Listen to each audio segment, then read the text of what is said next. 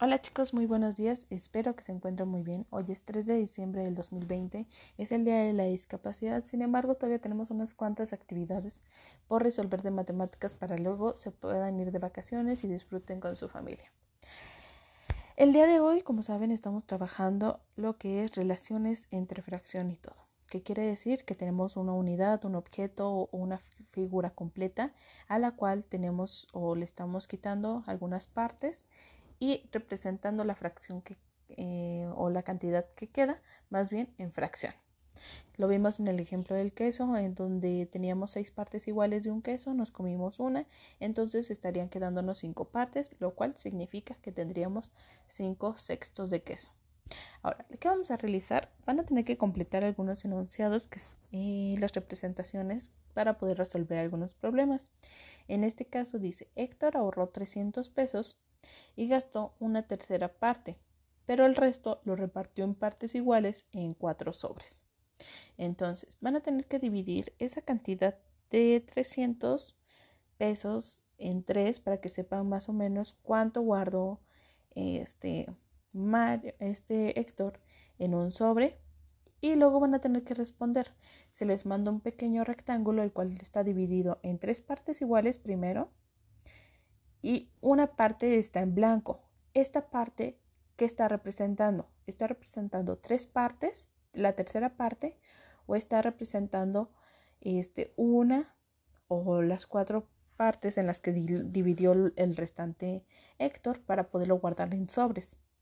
Ustedes elijan. Luego viene en este mismo rectángulo las otras dos partes, las otras dos partes de la de las tres que se había dividido y estas están divididas en cuatro, en cuatro partes iguales, que está representando las cuatro partes que guardó en sobres o una sola de, las de la tercera parte.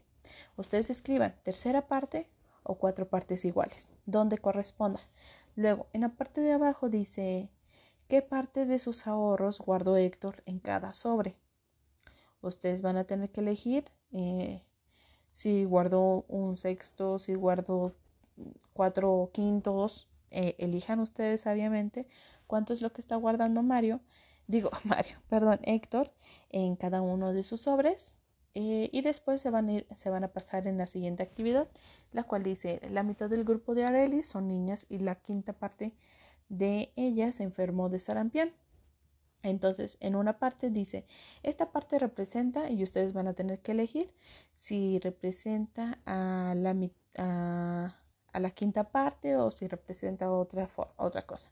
Luego, en otro, en otro lado de este mismo rectángulo, van a tener que dividir en cinco quintos, o perdón, en quintos esta superficie y luego colorear la que representa a las niñas que están enfermando de sarampión y así van a tener que ir respondiendo a las preguntas. Igual si tienen duda, mándenme un mensajito, igual saben que las superficies se representan coloreando la cantidad que queda en el numerador y el denominador es el número de partes en las que se está dividiendo.